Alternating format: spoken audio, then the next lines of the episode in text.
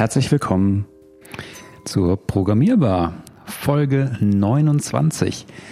Ja, einen schönen guten Tag, guten Abend, guten Morgen, je nachdem, wann und wo ihr uns gerade hört. Ich freue mich heute sehr, äh, in dieser Runde mal hier wieder zu sein. Mein Name ist Dennis. Ich moderiere heute ein bisschen durch die Folge und habe unsere drei äh, Stammgäste wieder dabei.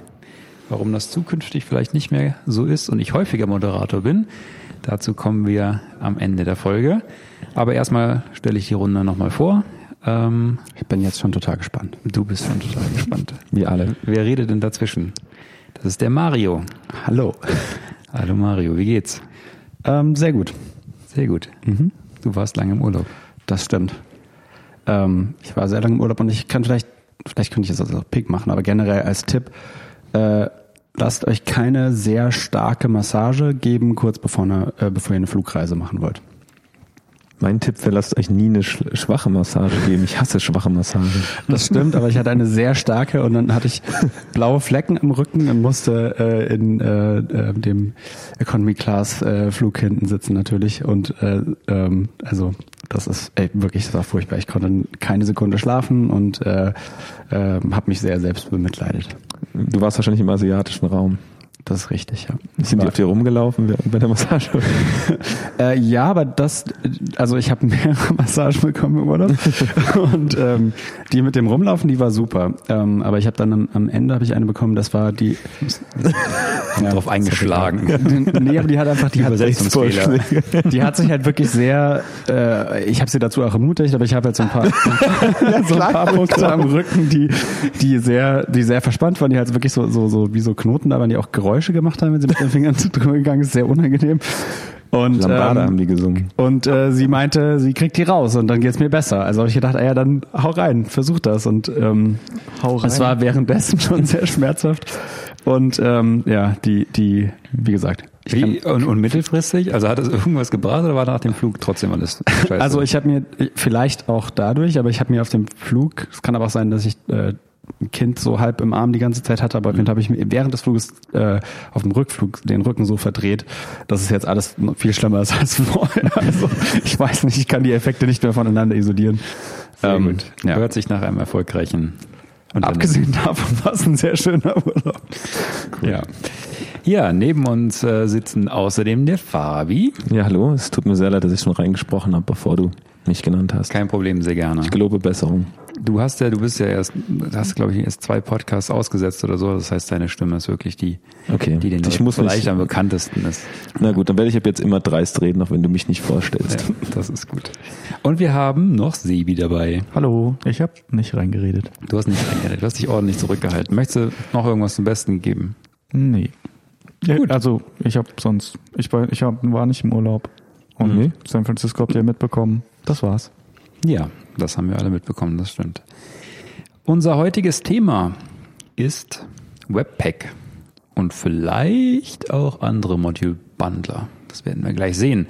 Aber bevor wir in dem äh, darauf einsteigen, haben wir noch eins, zwei Sachen, die wir aus den letzten Folgen müssen beantworten müssen. Es ist nämlich mal, also wir hatten ja ein paar Special-Folgen zwischendurch, also einmal die aus San Francisco, dann hatten wir eine äh, mit Speaker vom Meetup, die letzte. Das heißt, dass wir hier gemütlich im Konferenzraum sitzen, ist zwar ein bisschen her. Mhm. Und äh, da nutzen wir doch mal, um da ein paar Sachen, ähm, genau, auf ein paar Sachen einzugehen.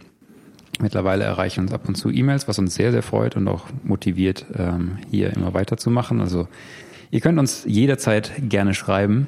Das machen wir diesmal Anfang. Sebi, an welche ja. E-Mail-Adresse kann man sich wenden? Podcast.programmier.bar. Uh, sehr gut. Ne, ich habe eine E-Mail beantwortet. sehr schön. Oder an unseren Twitter-Account. Der lautet Fabi. Hm. Die ich habe gehofft, kann ich, kannst du, können wir nochmal zurückspulen? Du stellst mir die Frage mit der E-Mail-Adresse. also auf Instagram heißen wir programmier.bar. Oh, sehr gut. Ja. Auf Twitter wann, wann war der letzte, wann war der letzte Instagram-Post? Ja.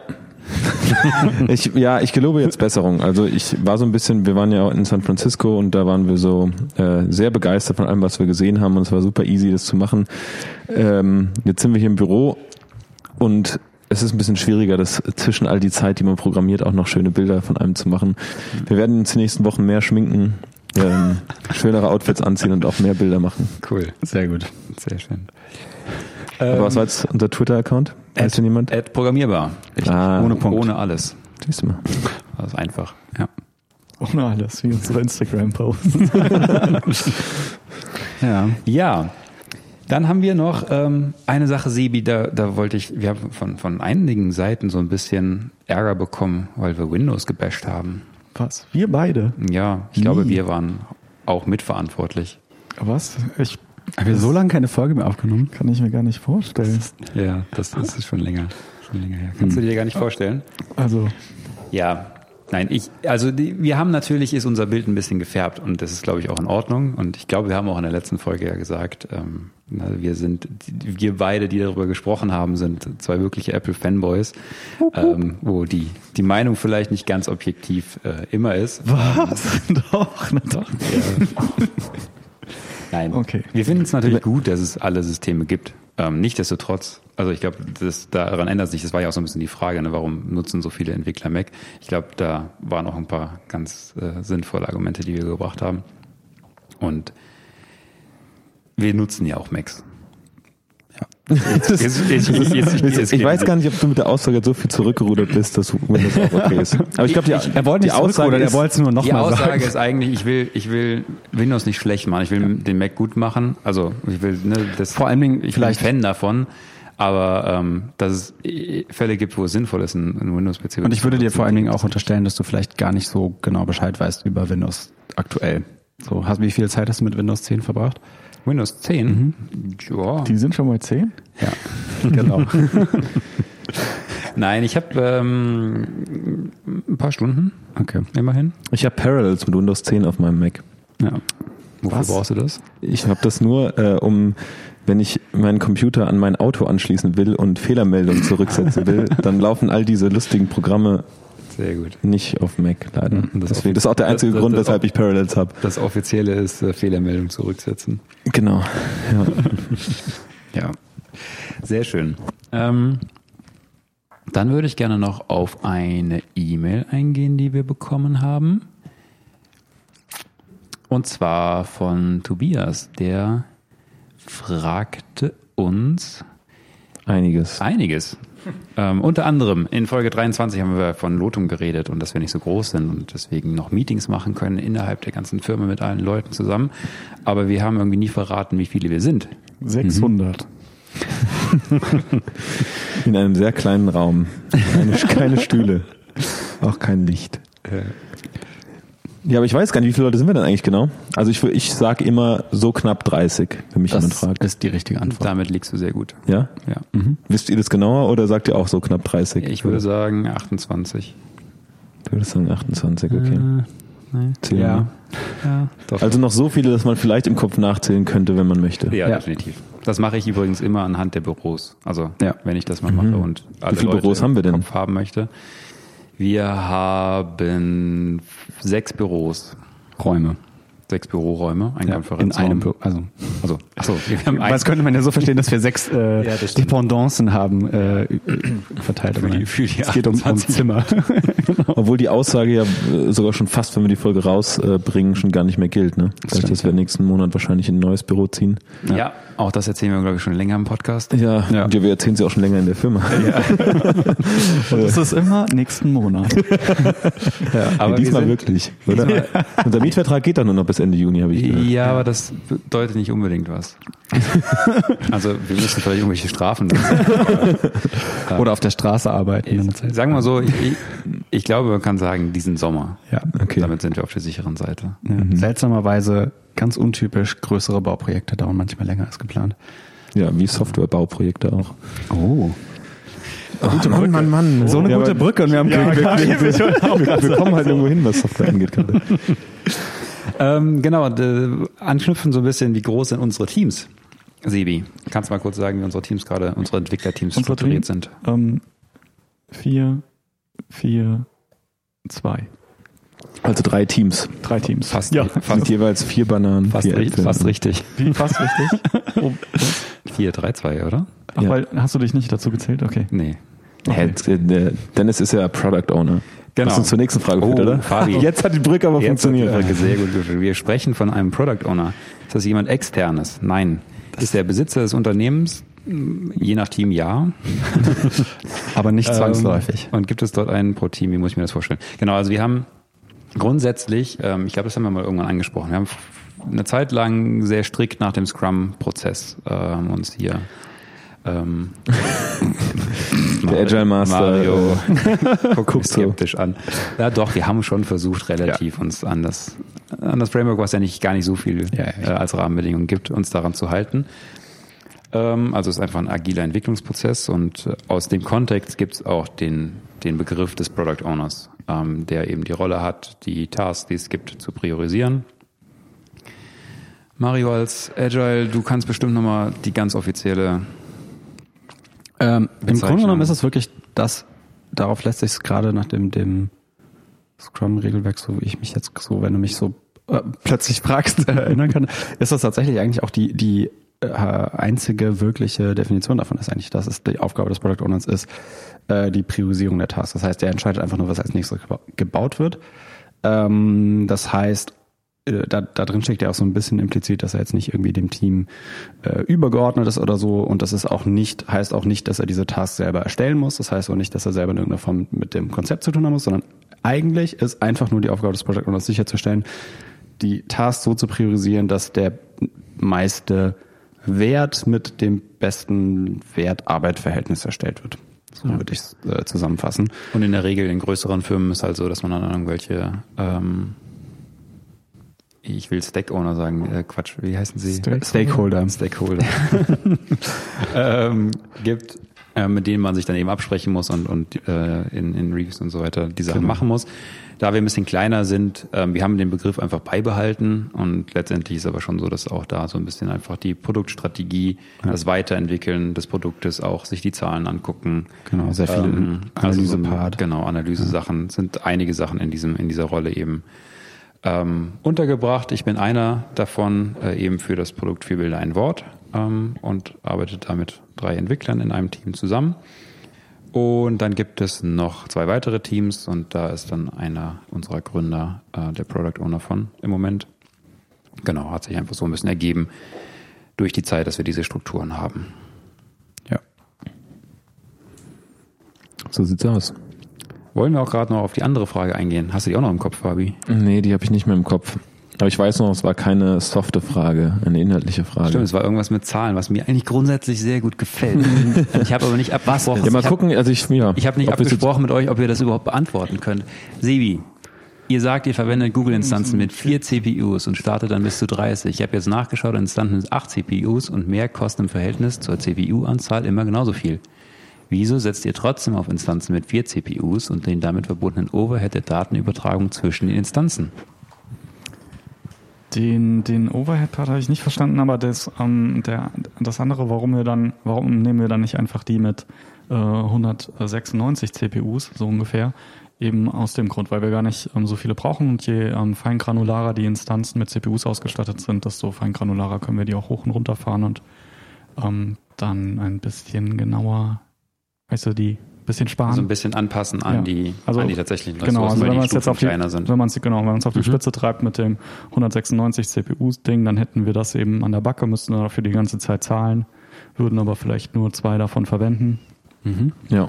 Und ich meine, zu der Netzwerkübertragung, es ist ja so, dass wir, also wir nutzen das ja innerhalb beispielsweise von Kubernetes und da ist es ja so, ich glaube jetzt auf unseren, auf unserer einen Instanz, die wir im Moment haben mit zwei CPUs, lassen wir jeweils zwei Container oder Pods laufen und die äh, interagieren ja auch nicht mit sich gegenseitig. Also diese Netzwerklatenz haben wir eh von Client zu dem Server. Von daher, dadurch, dass die nicht miteinander interagieren, haben wir den Punkt erstens gerade gar nicht. Also nur halt, wenn wir zu einer Datenbank gehen oder zu unserem Redis, das aber so oder so auf separaten Instanzen laufen würde, selbst wenn wir es nicht in Kubernetes wie bei uns gehostet haben würden.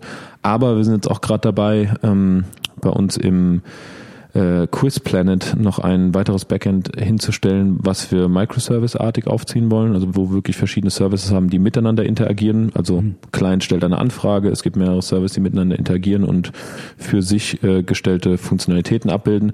Und da werden wir mal sehen, wie hoch diese Netzwerklatenz ist. Wir glauben eigentlich, dass wenn das gehostet ist, zumindest ist das, was wir auch viel jetzt auf der Cloud Next gehört haben, eigentlich kein großes Problem darstellen sollte, solange die alle in derselben ähm, Region sind. Aber darüber können wir vielleicht auch nochmal in den nächsten Folgen ein bisschen was erzählen, wie es denn ist, wenn man wirklich, äh, wie hoch diese Netzwerklatenz wirklich ist. Aber ich glaube, wie der Sebi auch sagt, hat nicht so wirklich was mit dem Grundproblem zu tun. Ähm, geht einfach um Feingranularität und dass wir eben diese großen Instanzen gar nicht brauchen. Mhm. Uns ist ja egal, ob wir 10 Pods A, 1 CPU oder 5 Pods mit zwei CPUs dastehen haben. Mhm. Nur bei 10 Pods können wir granularer, ein weiterer kostet uns halt auch nur einen CPU. Genau. Cool.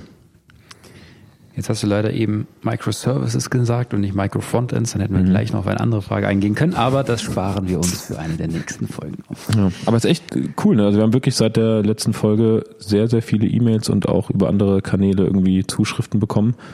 Ähm, ich glaube, ich kann die Leute echt nur ermuntern. Wir freuen uns immer sehr, antworten immer gerne und wenn es passt und möglich ist, auch hier in der Folge. Ja, mhm. das stimmt. Das ist klasse. Das heißt, wir starten jetzt wir starten jetzt, wir starten jetzt dem Thema. Die Aufnahme. Yay.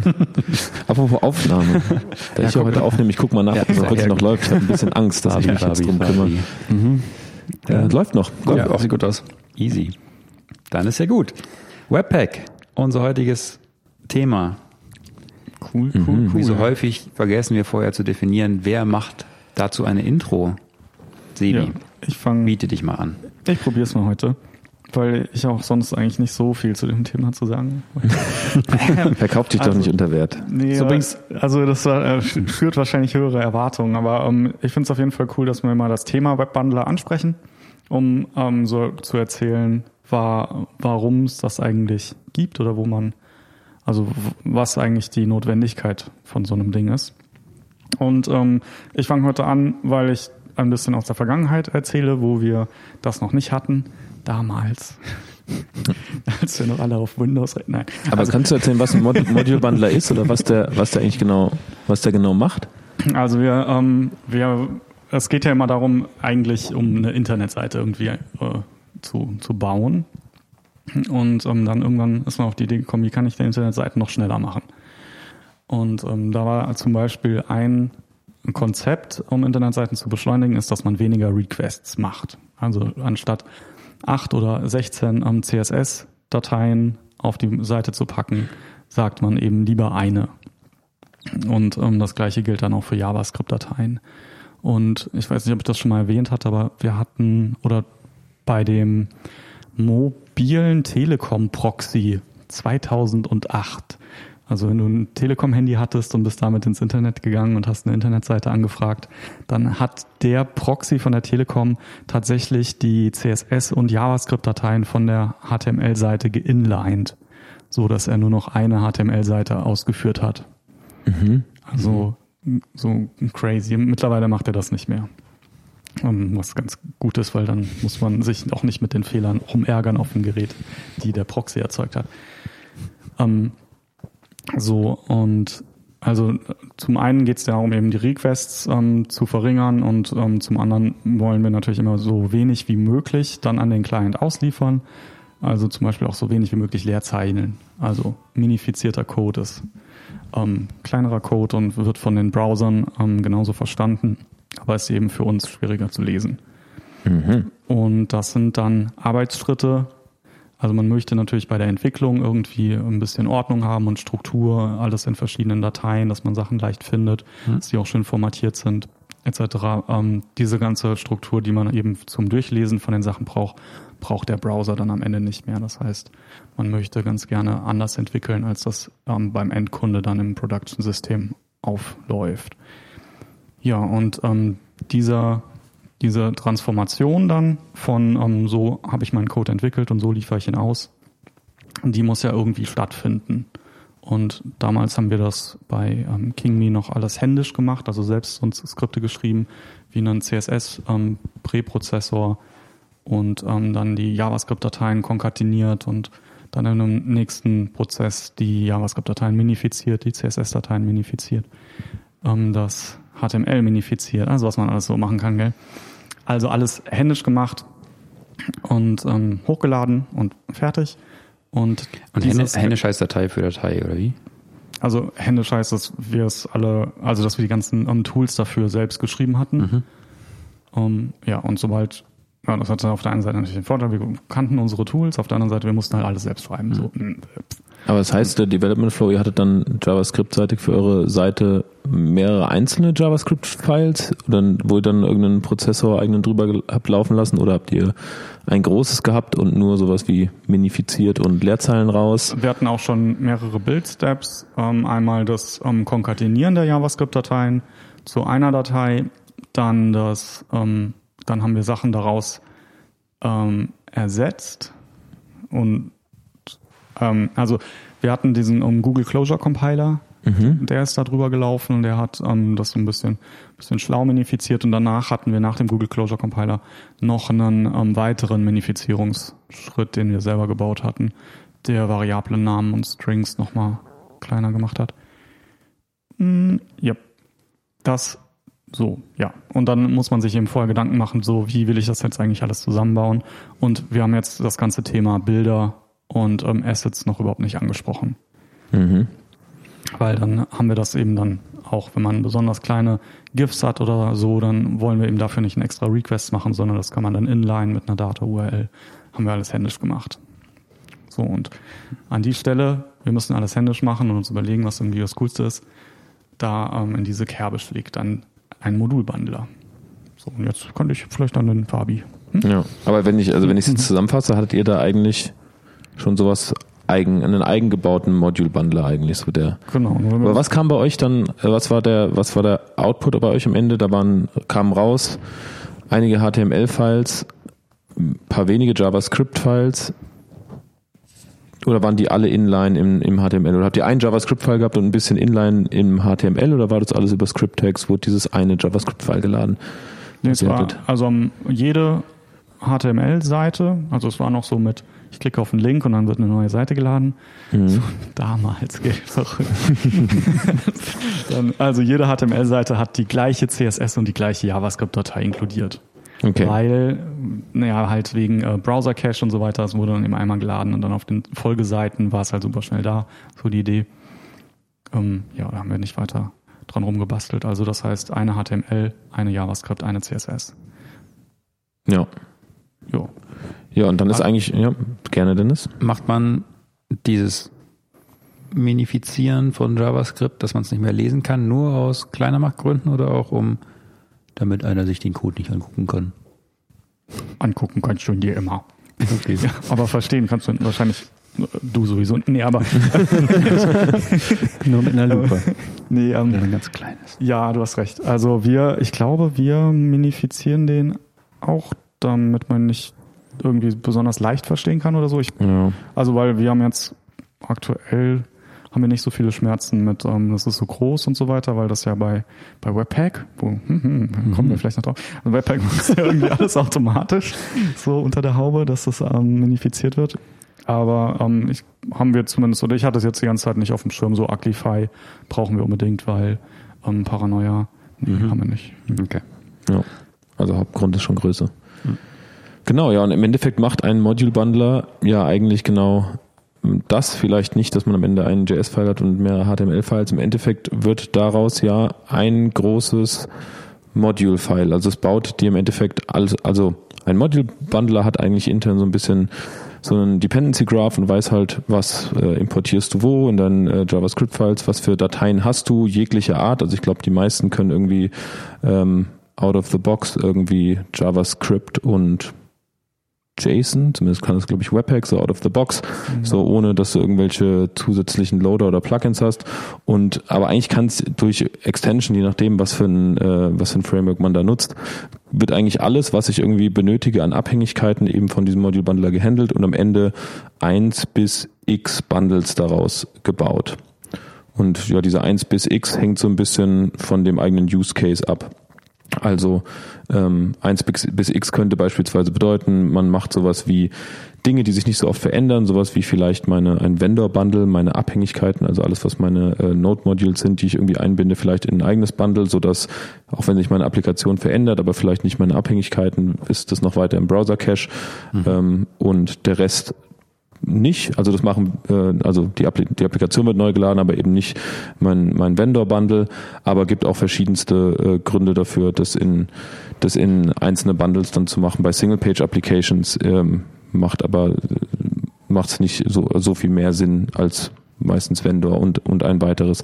Bei uns ist es beispielsweise bei QuizPlanet alles in einem Bundle, weil wir das ja auf Facebook hosten und ähm, leider da Caching nicht funktioniert über Deployments hinweg, weil wir, also wir geben dem Endeffekt hm. ähm, Facebook ein ganzes Paket und die setzen noch ein paar Hashes vorne dran, sodass der Browser Cache dann leider nicht mehr funktioniert.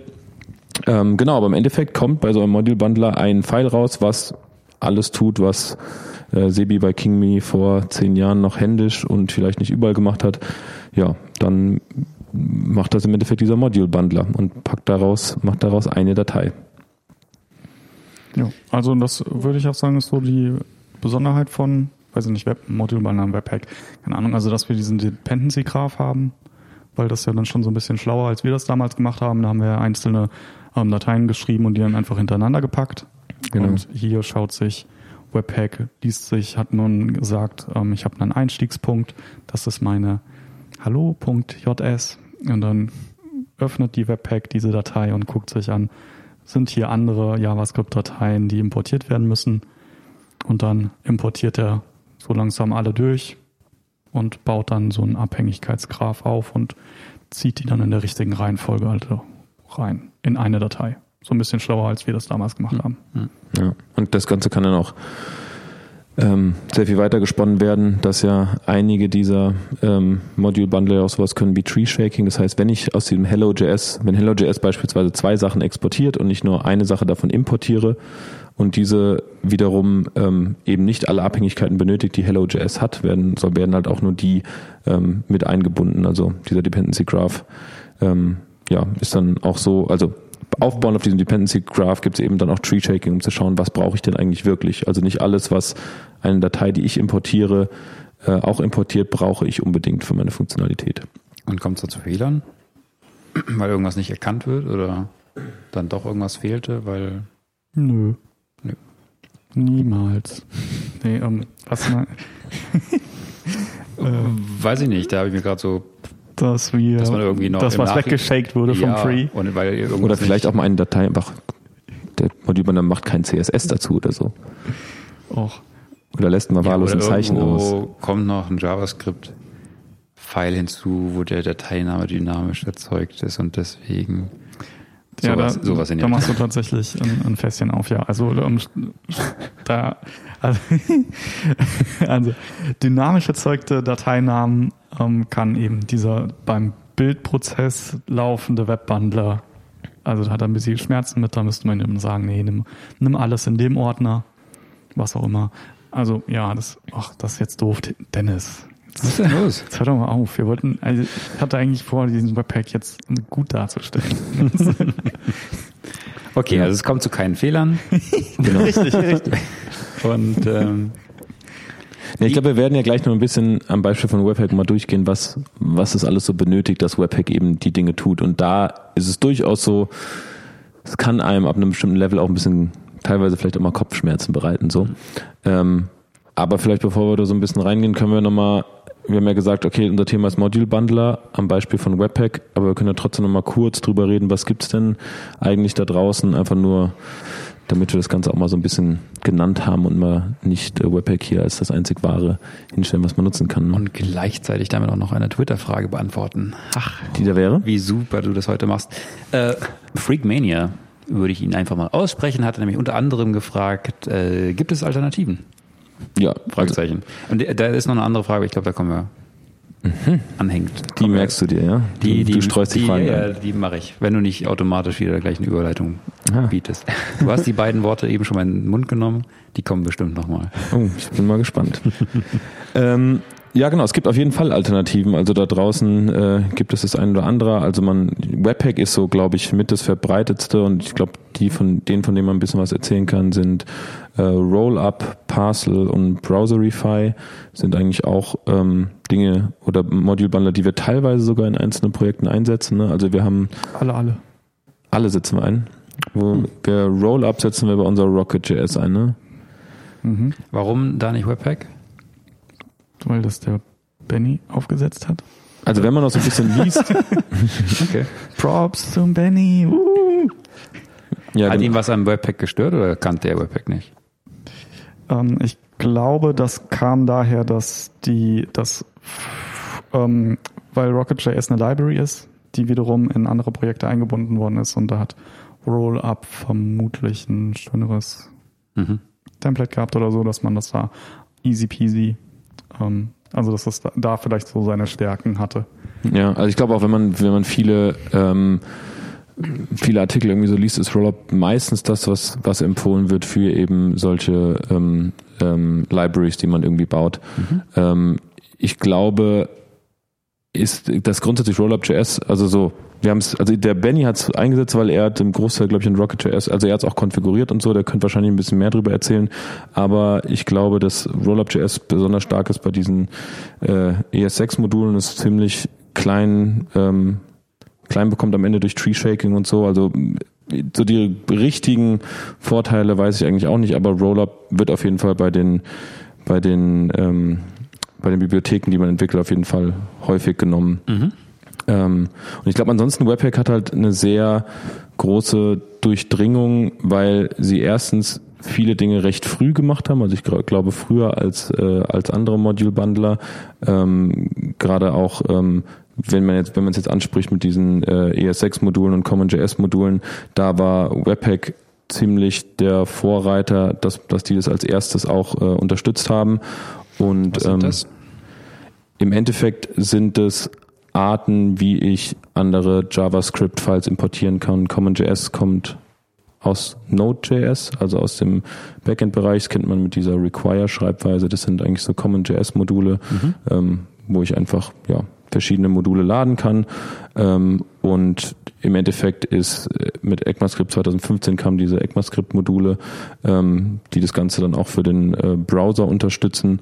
Und die Schreibweise ist ein bisschen unterschiedlich, wie sie intern funktionieren, ist ein bisschen unterschiedlich und ähm, beides zu unterstützen kann eben Webpack, was aber ein bisschen relevanter ist eigentlich für Leute, die die ähm, Libraries entwickeln und Sublibraries haben, die entweder eine CommonJS Library sind oder so eine ECMAScript Library.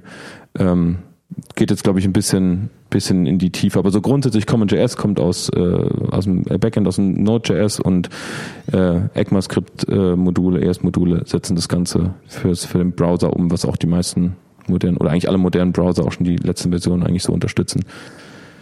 Genau.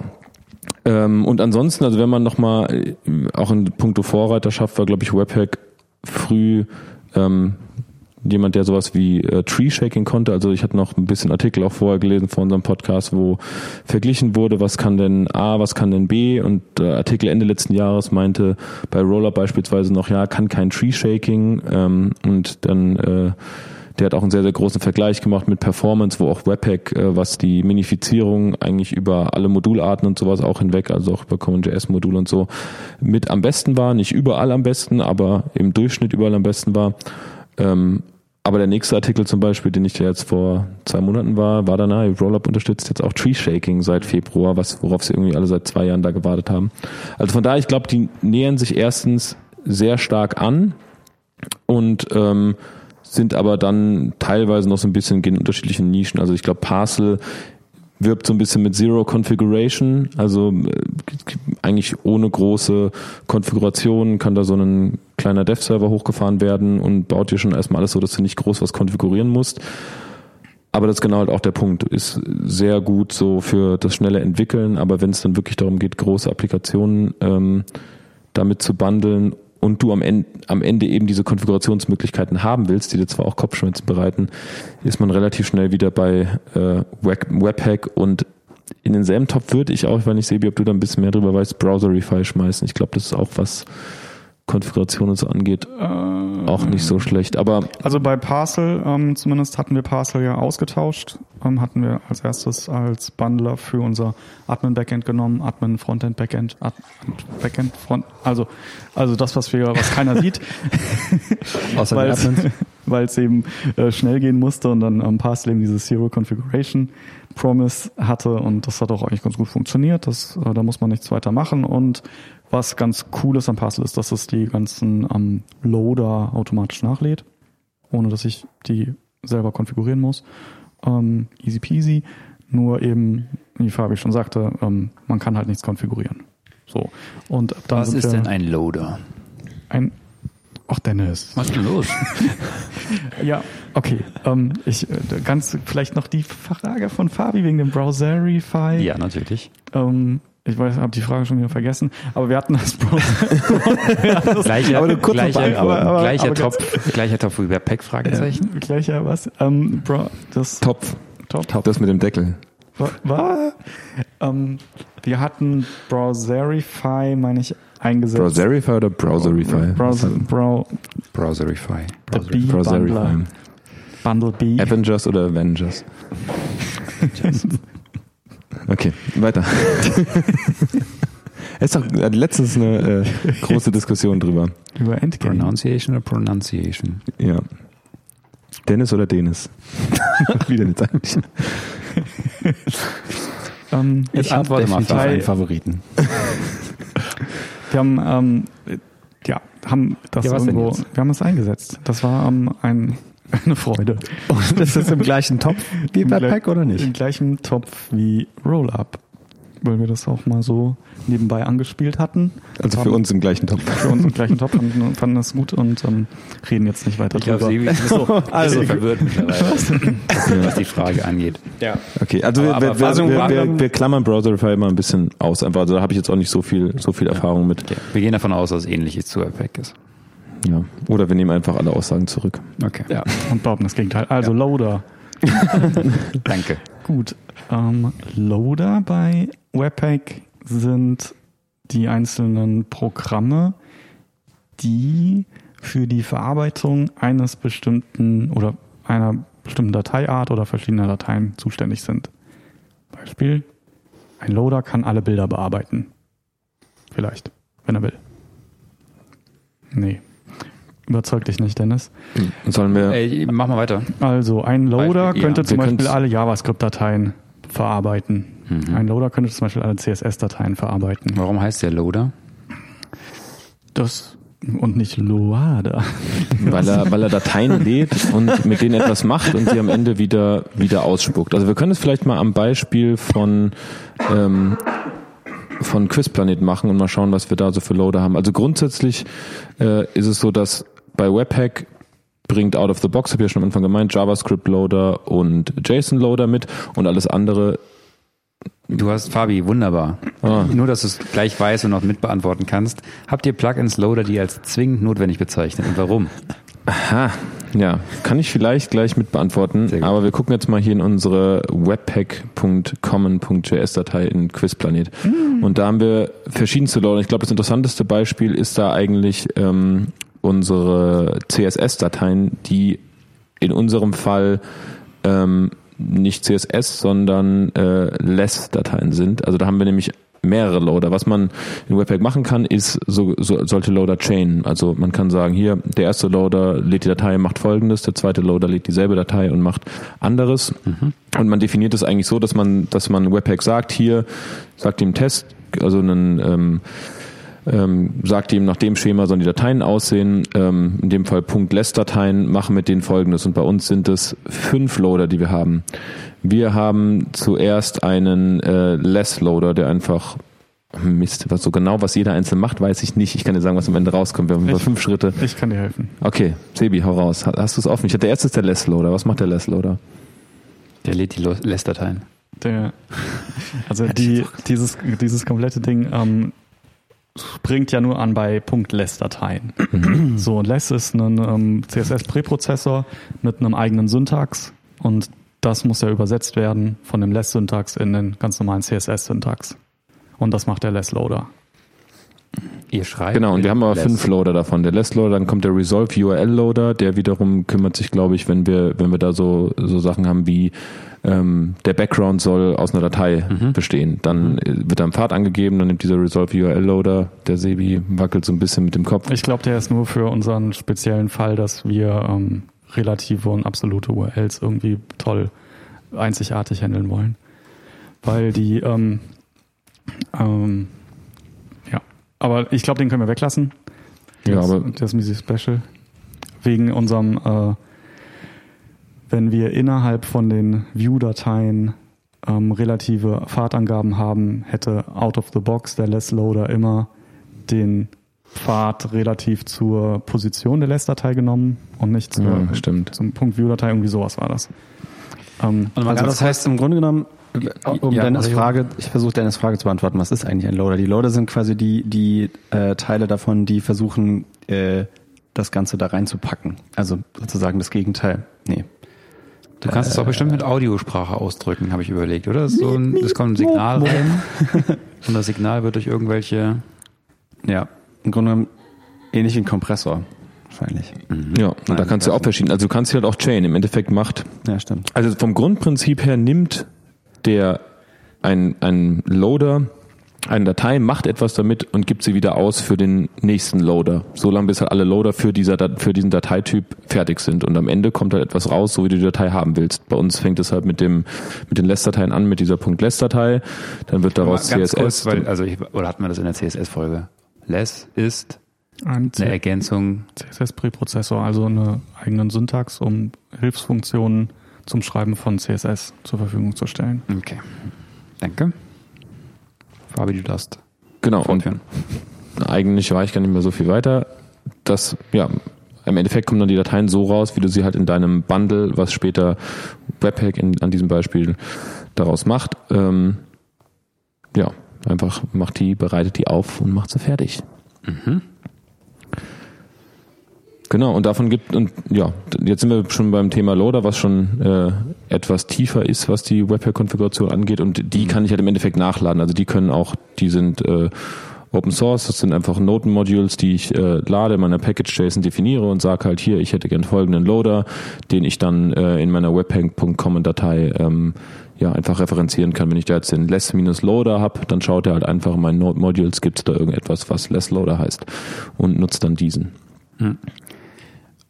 Auf die Gefahr hin, ein bisschen zu springen gerade. Ähm, Haben wir jetzt schon so wenig gemacht. wo wir, genau, wo wir, wo wir, wo wir im Thema sind. Ähm, vielleicht nochmal ganz kurz so grundsätzlich. Was ist, also was ist Webpack? Wie komme ich an Webpack? Wie starte ich das? Wie, Mhm. wie läuft das? Welche Umgebungen hat das? Was brauche ich dafür? Also nochmal so die.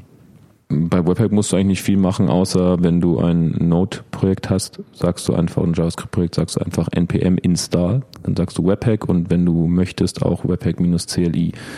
Ähm, na, nicht nur wenn du möchtest, solltest du schon beides machen. Webpack ist im Endeffekt auch geschrieben in äh, JavaScript und ja, kümmert sich um dieses äh, gesamte Bundling. Also auch wenn man, auch diese ganzen Loader sind in JavaScript geschrieben, also es ist im Endeffekt einfach eine, ähm, eine Klasse, die eine bestimmte Funktion haben muss. Äh, ich weiß gerade den Namen gar nicht. Diese Funktion wird halt immer von Webpack aufgerufen, sagt halt hier, wenn die Funktion aufgerufen wird, kriegst du meinen gesamten Processing-Kontext mit und kannst dann mit den Dateien, die an diese Funktion übergeben werden, irgendwas machen und lieferst am Ende in einem Callback wieder zurück. Genau, und ich nutze dann im Endeffekt Webpack auch äh, über die CLI. Also meistens hat man dann sein Package, in seiner Package.json irgendwelche vordefinierten Skripte, die dann äh, halt sagen, beispielsweise bei uns gibt's die Schritte Bild Doppelpunkt Local, Bild Doppelpunkt Dev und Bild Prot und die haben dann einfach einen Befehl Webpack CLI und dann wird ein Webpack Config File mitgegeben. Wir haben für jede unserer Umgebungen ähm, Local Dev und Prot ein eigenes Config File, die wiederum auf einem gemeinsam basieren, also so ein Grundding, ein Basisfile common webpack.common.js, wo der Großteil drin steht. Und dann für die einzelnen Umgebungen haben wir dann eigene äh, Konfigurationsdateien, die nochmal für die Umgebung spezifisch etwas machen. Beispielsweise, weil wir natürlich in äh, hm, hm, noch was? Ich habe ein bisschen Angst. Es wird gerade so, der, der Dennis hat gerade, ich gucke gerade die ganze Zeit den Dennis an in meinem Rücken, ich wurde scheinbar hab- gelacht. Ich, Ich hab habe verständnisvoll genickt und Sebi macht sich über mich lustig, weil er glaubt, dass ich nicht doch nicht. Der Mario hat so ausgesehen, als würde er Musik hören. So, nein, ich habe ich hab, ich hab genickt, Sorry. weil ich das Gefühl hatte, ah, jetzt habe ich es verstanden. Das ist doch schon mal nicht schlecht. Aber es hat mich leicht verunsichert. Mario, hör auf zu nicken. Entschuldigung. Nee, es war es nicht du. Es war, es war so eine Kettenreaktion. Dennis Ja. hat gelacht, weil Sebi gelacht hat. Sebi hat gelacht, weil Mario Mario, genickt genickt hat. hat. Ich muss mich ein bisschen offener hinsetzen, sodass ich euch alle sehe. Sorry, jetzt haben, haben Damit du dich noch mehr Ja. ablenken lassen kannst. Weißt du? Genau. Ja. Nee, aber so Dinge wie, dass äh, wir beispielsweise in Dev auch gerne Source Maps haben wollen. Also im Endeffekt, wenn Webpack das Ganze minifiziert äh, und kleiner macht aus TypeScript, wir schreiben ein TypeScript, JavaScript macht, möchten wir aber beim ähm, Debuggen, wenn wir beispielsweise im Browser auch zum Debuggen haben wollen, ähm, gerne Source Maps haben, um im Browser eben TypeScript-Code sehen zu können und nicht äh, den JavaScript-Code. Oder in Production haben wir ein Tracking-Tool, das nennt sich Sentry und da laden wir auch die Source Maps hoch, dass die Fehler nicht komplett kryptisch aussehen und wir irgendwie sehen, an der Stelle ist ein Fehler aufgetreten. Es ist dann dann irgendwie die komisch hässlichen Variablen ähm, ja mit in komischen Zeilen, die alles in Zeile 1 ist. Äh, genau. Also so Dinge sind dann halt spezifisch für die für die einzelnen Umgebungen. Aber das ist dann auch äh, immer abhängig von dem, was, was jeder so ein bisschen braucht und benötigt. Aber da kommen dann auch die Stärken von, von Webpack zu Trage, dass man eben für die einzelne Umgebung bestimmte Dinge genau machen kann. Ja, Okay, so ein Überblick. Du sagtest ja, ähm, wie, also wie komme ich dran? Also kurz über NPM. Und ähm, sollen wir jetzt wieder zurück zu den Loadern springen? Weil es ging auch noch so ein bisschen, ähm, was halten wir für essentielle Ja. Loader oder welche, auf welche würden wir niemals verzichten wollen? Oder Also- vielleicht Ach so, ja, wir, noch- nee, ja, gerne, springen, wir nochmal. Genau, ja? wir springen nochmal. Also, das ist dieses Ding und äh, du hattest gerade von unterschiedlichen Konfigurationen gesprochen. Was braucht, was ist noch, also gibt es noch irgendwie eine Datei, dieses Package-JSON-Ding wahrscheinlich, oder? ja, aber das hat nichts mit Webpack zu tun. Das, hat einfach was Webpack. mit Okay, meiner was gibt Applikation was, zu tun. was brauche ich noch zwangsweise, was ist eine minimale Webpack-Konfiguration? Das, ach, wundervolle Frage, Dennis. Mann, Mann, Mann. Willst du, soll ich? Nee, ich wollte nur, also du weißt mehr wahrscheinlich, ich wollte nur, ich glaube ab Webpack 4 haben sie auch Zero Config mit, mit ganz Ja. guten Standardparametern. So und Das jetzt, und das heißt, heißt also minimal gar nichts und jetzt hm, Genau, minimal bedeutet aber zumindestens einen, glaube ich, auch Ja. über diese Webpack CLI, wenn man gar keinen Config-Fall hat, einen Entry Point zu definieren. Entry Point bedeutet, was ist die Startdatei, von der aus auch dann dieser Dependency Graph aufgebaut wird, ist meistens irgendwie eine Index.js oder Index.ts. Äh, bei uns in unserem äh, ja, bei uns ist auch eine Index.ts in, bei Quizplanet. Genau, das heißt, von der wird angefangen, von der wird der Dependency Graph aufgebaut und wenn die Applikation aufgerufen wird, ähm, ja, wird das sozusagen der erste, wird das der erste Einstiegspunkt. Und genau, den braucht sozusagen, das muss, Webpack muss wissen, wo es anzufangen hat. Aber das fasst ja jetzt nicht nur JavaScript-Dateien oder TypeScript-Dateien an, sondern auch HTML-Dateien. Richtig? Das ist richtig, ja. Wie komme ich jetzt, wenn ich eine Startdatei index.ts angebe, wie komme ich von da dann, wie kommt Webpack da dann auf die alle HTML-Dateien? Das ist eine sehr gute Frage. Gar nicht. Eigentlich gar nicht. Wenn du es ähm, out of the box nimmst, ähm, erzeugt es dir nur eine neue JavaScript-Datei und die müsstest du dann in eine HTML-Datei referenzieren. Aber es gibt sowas wie Plugins, Genau. die Fabi, schnell. Äh, Ähm, Also wie, wie das genau funktioniert, ist mir ein ganz großes Rätsel. Aber es gibt ein HTML Webpack Plugin, was glaube ich bei uns dafür zuständig ist, oder? Ja, nee, also man muss eigentlich äh, gibt's, ist es ein Zusammenspiel aus diesen äh, Loadern und den Plugins. Also Plugins gibt's verschiedene. Wir haben beispielsweise ähm, ja, jetzt springen wir wirklich wieder, ne? Aber ähm, ja, das Plugin bei uns macht beispielsweise etwas, dieses HTML Webpack Plugin. Ähm, es, es gibt einen, einen Standard-Loader, der einfach sagt, okay, nimm folgende HTML-Files und kopiere sie halt auch irgendwo ähm, mit hin. Aber wir haben jetzt beispielsweise noch Plugins, die dann noch ein bisschen über solche Loader ähm, hinausgehen, die zum Beispiel dieses HTML Webpack Plugin macht folgendes, dass wir haben eine Index HTML Datei, wo bestimmte Sachen ersetzt werden, weil wir haben diese Index-HTML-Datei ist für unser Dev-Environment und für unser Production-Environment leicht unterschiedlich. Und weil wir anfänglich dafür zwei verschiedene Dateien hatten und das eben nicht so kompliziert machen wollten, haben wir auch ein Webpack-Plugin, was dieses Template nimmt und bestimmte Parameter injiziert, also Environment-Variablen, wie in welchem Environment befinde ich mich, welche Versionsnummer habe ich und noch so ein paar andere, die halt eben wichtig dafür sind. Und dieses Webpack-Plugin macht genau das, dass wir anstatt zwei Index-HTML-Dateien für die, jeweilige Umgebung nur eine haben und darin Dinge verändert. Also man schreibt dann in dieser Index HTML ähm, spez spezifische Sachen rein, die halt von diesem Plugin kommen, also eine bestimmte Schreibweise. Ich glaube, das fängt irgendwie an mit ach irgendwas unterstrich Webhack unterstrich Environment irgendetwas. Müsste ich jetzt auch mal nachgucken, wie das File genau aussieht. Also man ist dann spezifisch halt zu diesem Plugin, was man sich noch einladen kann. Mhm.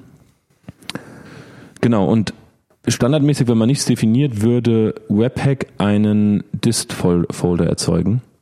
Und in diesem Dist-Folder befinden sich ähm, alle Dateien, die sozusagen der Bundler dann, Webpack dann gebaut hat.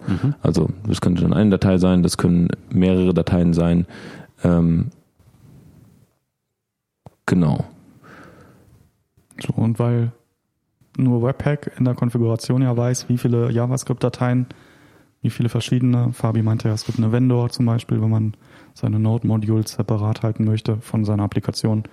Und weil das ja abhängig ist von der Konfiguration, ist dieses Webpack HTML-Plugin dafür da, damit man das nicht, wenn du die Konfiguration änderst, auch deine HTML-Datei ändern musst, sondern dass dann in die HTML-Datei die Script-Tags eingefügt werden. Ist das ein essentielles Plugin? Ja. Eins, auf das du nicht verzichten würdest. Ach, ja, also, nee, also, mh, wie man mag. Fabi? Ja, Ich würde auf andere, ich würde auf andere nicht verzichten. Ich ähm, finde es nicht so wichtig. Zum Beispiel haben wir ja bei uns in der HTML-Datei die äh, CSS-Datei ähm, hart, hart referenziert. Also die wird da, glaube ich, nicht ersetzt. Und ähm, ich würde eher weniger auf meine, auf diese Image-Loader verzichten, weil ich das irgendwie eine ganz coole Funktionalität finde, dass die Bilder kopiert werden. Also Und- die werden in äh, Base 64 inkodiert oder was macht er? Ja, wobei das haben wir ja ausgeschaltet. Aber ähm, nee, also das finde ich aber eine coole Sache. Also ja, also die Bilder beziehungsweise das äh, das Webpack-Ding liest sich ja alles durch. Welche Dateien muss es zusammensammeln und alles in den Dist-Ordner kopieren, damit eben auch dieser Dist-Ordner nicht ähm, viel zu groß wird, sondern wird dann auch ähm, selektiert. Wenn ich das Bild nicht auf meiner Internetseite verwende, dann brauche ich es auch nicht irgendwie hochladen auf meinen Webspace. Dafür ist das da. Und das heißt, im Webpack sieht alle Dateien, die ich irgendwie verwende. Und äh, in dem Prozess, wo es die eben sieht, ähm, da springen ja dann die Loader ein. Oh, ich sehe jetzt gerade eine JPEG-Datei. Also habe ich irgendeinen Loader, der JPEG-Dateien irgendwas mitmachen will. Und dann ähm, springt er an und dann guckt er sich die JPEG-Datei an und sieht, oh, die ist aber kleiner als 10 Kilobyte. Also kann ich die auch ersetzen durch einen Base 64 enkodierten String. Oder, oh, die ist aber größer. Also muss ich die JPEG-Datei kopieren in den Dist-Folder und jetzt nur die URL zurückliefern. Ähm, das macht er dann. Ja. Und das macht er dann auch für Sounds, Videos, Schriftarten. Gut. Das Ding Genau. heißt, wie heißt das? URL-Loader? Oh je, habe ich vergessen. Also es ist so ein Loader. Ähm, und den oder diese Schritte mit gerade ähm, Bilder und Da ist URL-Loader, ja. und Sounds und sowas, den finde ich schon ganz cool. Und ansonsten ist natürlich essentiell irgendwie TypeScript, TS-Loader, also dass man TypeScript in JavaScript umwandelt, sonst funktioniert halt gar nichts im Browser. Und ähm, für den Fall, dass man nicht so sehr auf TypeScript abfährt, dann braucht man wahrscheinlich auf jeden Fall den Babel, damit man im coolsten, hipsten ES Next, weiß ich nicht, 2019 Syntax programmieren kann und sich nicht so viel Sorgen machen muss, dass das auch in älteren Browsern funktioniert. Die ganzen Und- Loader und die Plugins und so weiter, die ihr cool findet, die packen wir auch nochmal in die Shownotes. Ja, die packen wir auch nochmal in die Shownotes auf jeden Fall. Er ist erstaunt. Äh, also, oh Gott, da müssen wir uns ja merken, was wir jetzt alles erzählt haben. Ähm, aber zu den, äh, nochmal zu den HTML-Dateien, also wir haben ja, wir entwickeln oder unsere Applikation ist eine View-Applikation. Das heißt, da sind diese ganzen dynamischen Views, die ähm, dann angezeigt werden, auf jeden Fall in unserem ähm, JavaScript-Bundle am Ende mit drin. Aber diese statischen Dateien, wie halt diese erste Index-HTML, die eben nicht referenziert wird, also die erste Index-HTML referenziert ja dann meinen äh, JavaScript-Code, der, Mhm. der ausgeführt wird. Und das wiederum würde über ein Plugin reinkommen. Also wir haben ja gesagt, wir haben dieses HTML Webpack Plugin, was diese Index HTML lädt und noch so ein Parameter injiziert. Das haben wir jetzt aber noch nicht so lange. Davor hatten wir nur das Copy Webpack Plugin und das kopiert eben alle statischen Dateien, mit denen nichts mehr getan werden soll, an bestimmte Orte. Und da war vorher unsere Index HTML drin und jetzt sind da noch so Dinge drin wie ähm, wir haben so, so AGB-Seiten und sowas, mit denen eigentlich nichts gemacht werden muss, die nur reinkopiert werden sollen. Die sind noch in diesem Copy Webpack Plugin. Was mich jetzt noch, was ist denn jetzt der genaue Unterschied zwischen Plugins und Loadern? Weil wenn du jetzt gerade gesagt hast, der, Pl- Ja. also es gibt ein Plugin, was statische Dateien einfach rüber kopiert und ein Plugin, was was lädt und damit was macht. das ist Ähm, einfach nur so eine Definitionssache, sind sie eigentlich sehr gleich geschrieben.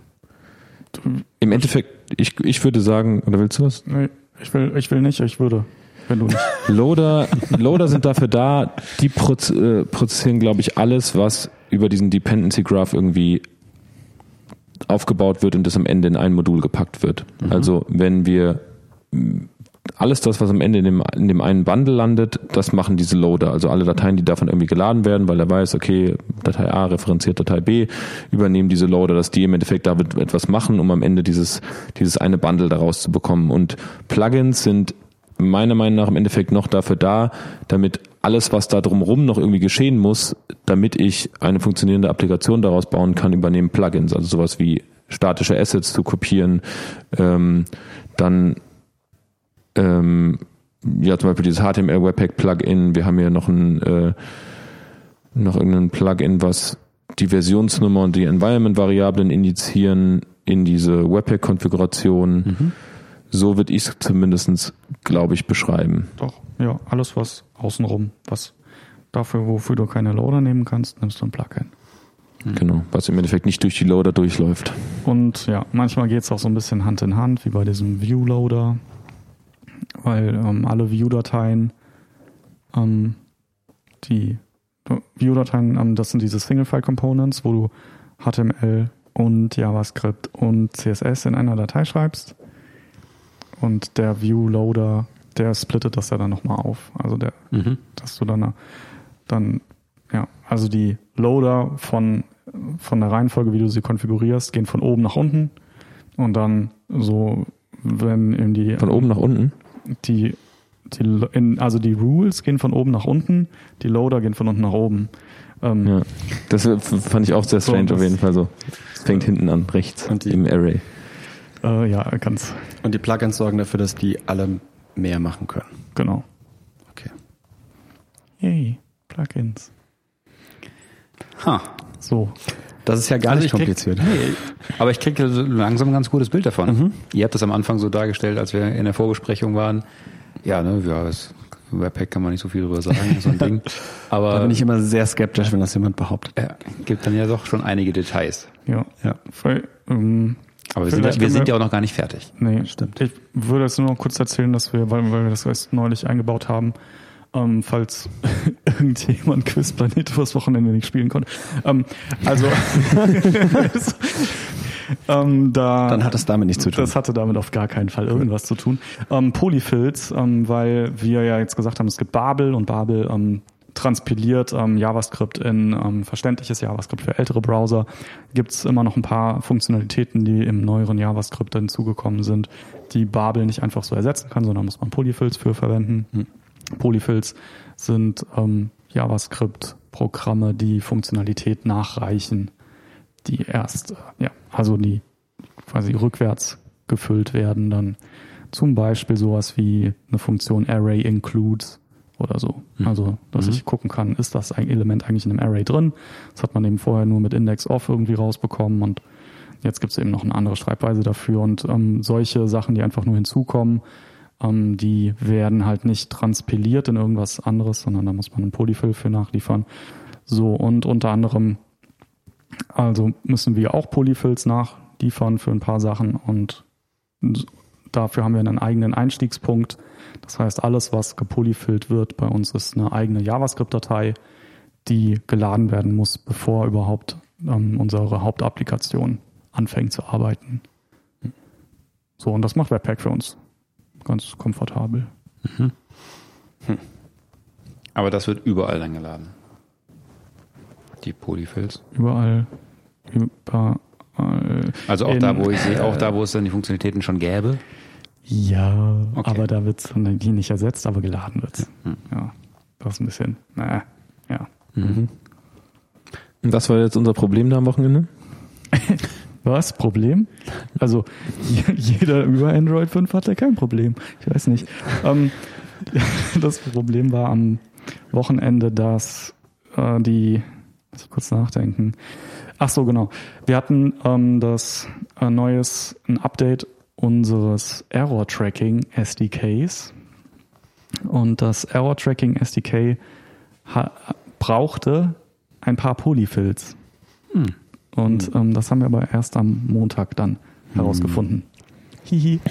Und ähm, dadurch, Das dass, das dadurch, dass es halt im Error-Tracking war, sind auch keine Errors aufgetreten, weil die konnten ja nicht getrackt werden, weil sie waren ja nicht gepolyfillt. Gut, aber das haben wir dann haben wir auch rausbekommen. Aber hey, Polyfills und Webpack, so schließt sich der Kreis. Ja, und aber da hat ja gerade einen Punkt genannt, das ist ein separater Einstiegspunkt. Ich glaube, das hatten wir vorhin nicht so ganz erklärt, weil wir ja bei minimaler Konfiguration waren und gesagt haben, was muss ich denn konfigurieren? Und dass ich Webpack sagen kann, Einstiegspunkt ist meine Index.ts und bei diesen Entry Points kann ich eben auch mehrere definieren. Also ich kann sagen, ähm, mein Haupteinstiegspunkt ist die Index.ts. Und wenn ich jetzt noch sage, wir haben beispielsweise unser, unser Eintrag äh, bei Quizplanet ist Game Doppelpunkt bla bla bla Index.ts, Polyfill Doppelpunkt Polyfill TS. Und ähm, was im Endeffekt Webpack dann daraus macht, wenn es weiß, da sind zwei Einträge, hat es einen jeweils einen Dependency Graph für eben jeweils einen dieser Einstiegspunkte und baut zwei verschiedene Bundles daraus. Ähm, das kann also eben dieser Polyfill-Punkt sein. Das kann, wir hatten das eine Zeit lang mal, weil wir ähm, unser Logging-Framework laden wollten, bevor der Rest der Applikation äh, geladen wurde, falls irgendwie beim Laden anderer Abhängigkeiten irgendwas fehlschlägt, hatten wir da auch einen eigenen Einstiegspunkt, ähm, das ich dann Logger nannte und dann konnten wir das laden, danach erst andere Abhängigkeiten, weil es einerseits unsere eigene App-Code war, andererseits das, was wir auch noch von Facebook als SDK laden wollen und dadurch, dadurch was wir alle Fehler mitbekommen wollten, hatten wir das mal in einem, äh, in einem eigenen Bundle drin. Beispielsweise, man kann da auch mehrere Bundles bauen, je nach Anwendungsfall. Und da ist ein ganz, weil wir noch bei äh, Loadern und Plugins waren, die interessant sind, was ein ähm, echt ganz cooles Plugin ist, ist das, ich glaube, es heißt, ich habe noch offen, Webpack Bundle Analyzer.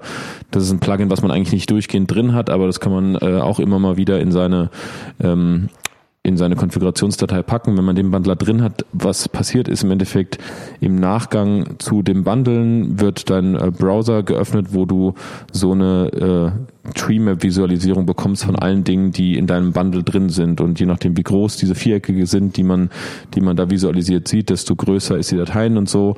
Und Sieht da kann man gerade, wenn man mehrere Bundles hat, wirklich schauen, habe ich denn da alles richtig gemacht mit dem Import oder habe ich nicht irgendwie mich da irgendwie doppelt referenziert und sind meine Bundles jetzt auch wirklich so groß, wie sie sein sollen?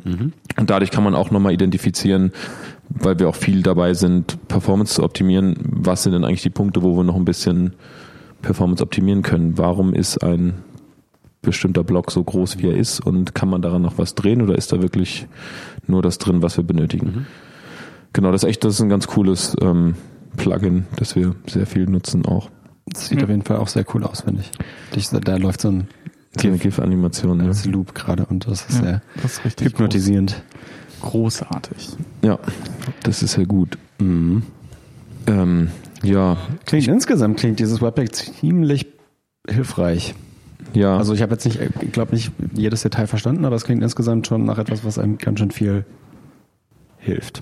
Ja, auf jeden Was Fall. hilfreiche Dinge. Man muss sich aber durchaus auch ein bisschen damit beschäftigen. Also ich war eine Zeit lang immer, habe ich gesagt, ich war froh, dass sich der Benny darum gekümmert hat, weil das für mich irgendwie so, er hat es ursprünglich mal konfiguriert, es war da auch sehr tief drin, der ganze Mat man, man kann halt wirklich sehr, sehr, sehr viel machen. Wir haben ja jetzt wirklich nur Ja.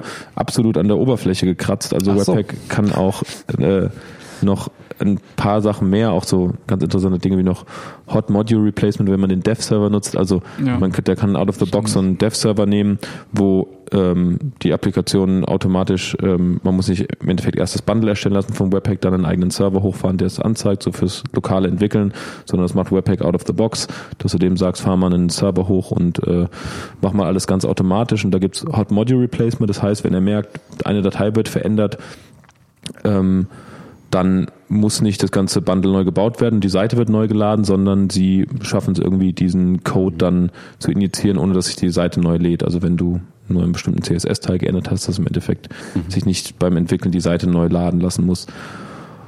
Und da gibt es noch ganz, ganz viel Schnickschnack. Also ich bin noch nicht durch die komplette Dokumentation von Webpack durch. Und es hilft sehr, sehr viel, aber man muss ab einem bestimmten Punkt auch ein bisschen was wissen darüber. Ja, ja klar, ich meinte jetzt nur, also da fand ich es jetzt tatsächlich ganz, ganz hilfreich so, dass Sebi noch ein bisschen aus der Historie erzählt hat, so dass man diesen Kontrast auch hatte zu dem, wie man das sonst hätte lösen müssen, alles. Und das klingt auf jeden Fall einfacher. Definitiv. Das stimmt.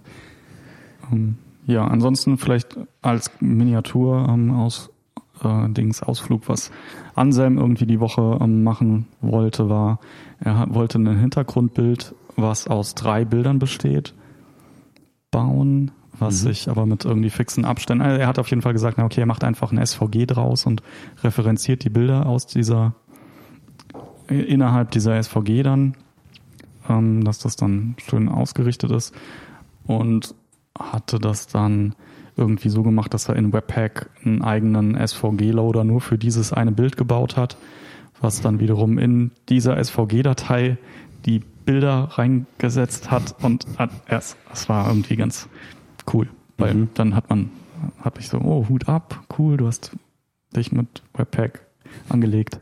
Ja. Na, okay. Ich weiß auch nicht, warum ich das erzählt habe. Ich fand es nur ganz cool. Ja, definitiv. Ich muss mal, will ich auch mal sehen. Ja, müssen wir uns mal angucken gleich. Schon wie die Show Notes. Den ganzen Code. Das Bild. Ja, aber ich, äh, ich glaube, wir haben genug gekratzt, oder? Ja, das glaube ich ganz gut. Wir haben noch, ein- ich finde immer gut, wenn die Leute uns schreiben, dann soll, wollen wir auch auf möglichst viel davon eingehen. War noch ein weiterer Twitter-User, Alex, der fragte, und ich, am Anfang war ich mir nicht ganz sicher, ob ich die Frage, also ich bin mir immer noch nicht ganz sicher, ob ich die Frage verstehe. Aber ich lese vor, was sollte man alles mit Webpack machen und was sollte lieber im JS-Framework geregelt werden? Also gibt es da irgendwelche Sachen, keine Ahnung, gibt es Funktionalitäten, die Webpack hat, die manche JS-Frameworks haben? Puh. Ich glaube, Haben wir, haben wir, so eine, ähm, wir brauchen so einen Jingle für Nachdenken. Ja, ich glaube auch. Ein Trommelwirbel. das ist dieses Jeopardy. Nee, nee, nee. Fabi, du, du Jeder schreibt eine Antwort auf. Ja. Pass auf, was du ankündigst. Trommelwirbel ankündigen, das, das kann ganz schön Arbeit kosten. Ja. Also wir, ich zumindestens, ich war gerade so ein bisschen am überlegen, dass Webpack ja auch die Möglichkeiten hat, ähm, dynamisch Bilder la- nachzuladen und so. Also das, ähm, das ist auf jeden Fall eine Möglichkeit, die wir über an manchen Stellen über Webpack lösen. Also es ist wirklich im Code später das Bild erst geladen wird, selbst wenn die Seite schon geladen wird, dass im Endeffekt im Nachgang so ein bisschen reinplöppelt. Aber Dann würde ich sagen, Alex, schreib uns nochmal ein Beispiel. ja, also wenn Alex ein gutes Genau. Beispiel hat, was man da, oder Sebi, hast du noch eins? Nee, oder äh, wir müssen, ich, mir fällt gerade nicht ein, wo die Überschneidung ist. Ähm, vielleicht, wenn er da, wenn er da was hat, wo er so eine Überschneidung sieht, Mhm. würde uns das helfen. Dann greifen wir das nächstes Mal auf. Yay, Alex, Okay. schreib uns. Mit einer kompetenten Antwort beenden wir diesen äh, Informationsblock, oder? Ist ja, Ja, auch wichtig, dass man, dass man die Grenzen seines Genau. Wissens kennt. Ja. Man soll immer aufhören, wenn es am schönsten ist. Ja, dann äh, Fabi, ich glaube, du bist hier an der an der Sound Machine und Achtung, auf der Achtung. Aufnahme. Ich drücke Drück den Buchstaben drück. S.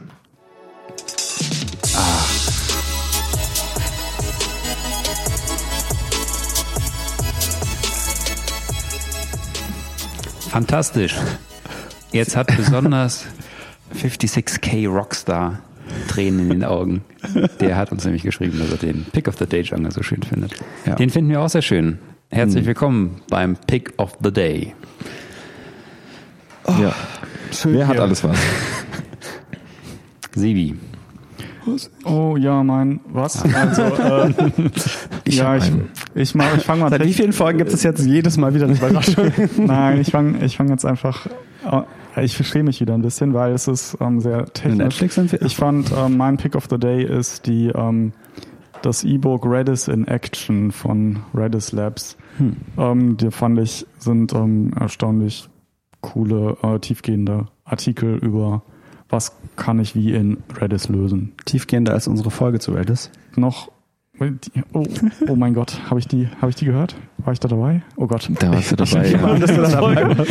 Ich muss auch Da, war, da wart ihr beide dabei. Da Ich war dabei. sehr gutes, ich fand nämlich auch, als ich den damals gelesen habe, fand ich das mega gut und ich erinnere mich zurück an unsere Redis-Folge, wo ich erzählt habe, dass wir da mal eine Sache umgesetzt haben, wo wir einen Suchalgorithmus in Redis umgesetzt haben, was auch so in dieser äh, Redis Labs, wie heißt es nochmal? Die, dieses äh? Redis, Redis in Action. Redis in Action. Da stand nämlich genau das Beispiel so in der Art drin. Also ich habe es ein bisschen abgewandelt. Ja, hat genau einen Monat gehalten, bis wir dann gemerkt haben, ja, im Cluster funktioniert das Ganze aber nicht so wirklich. Ah. Äh, Nee, aber ich finde es auch sehr, sehr gut. Ich wollte das jetzt nicht sch schlecht reden. Ich fand es echt super interessant. Ja. ja, ich habe jetzt einen Log, falls das können wir irgendwann mal eine Folge über Concurrency machen oder auch nicht. Mhm. Oder dann reden wir einfach alle gleichzeitig in der Folge. Nee, ähm, also ich bin fertig. Ja. Savi.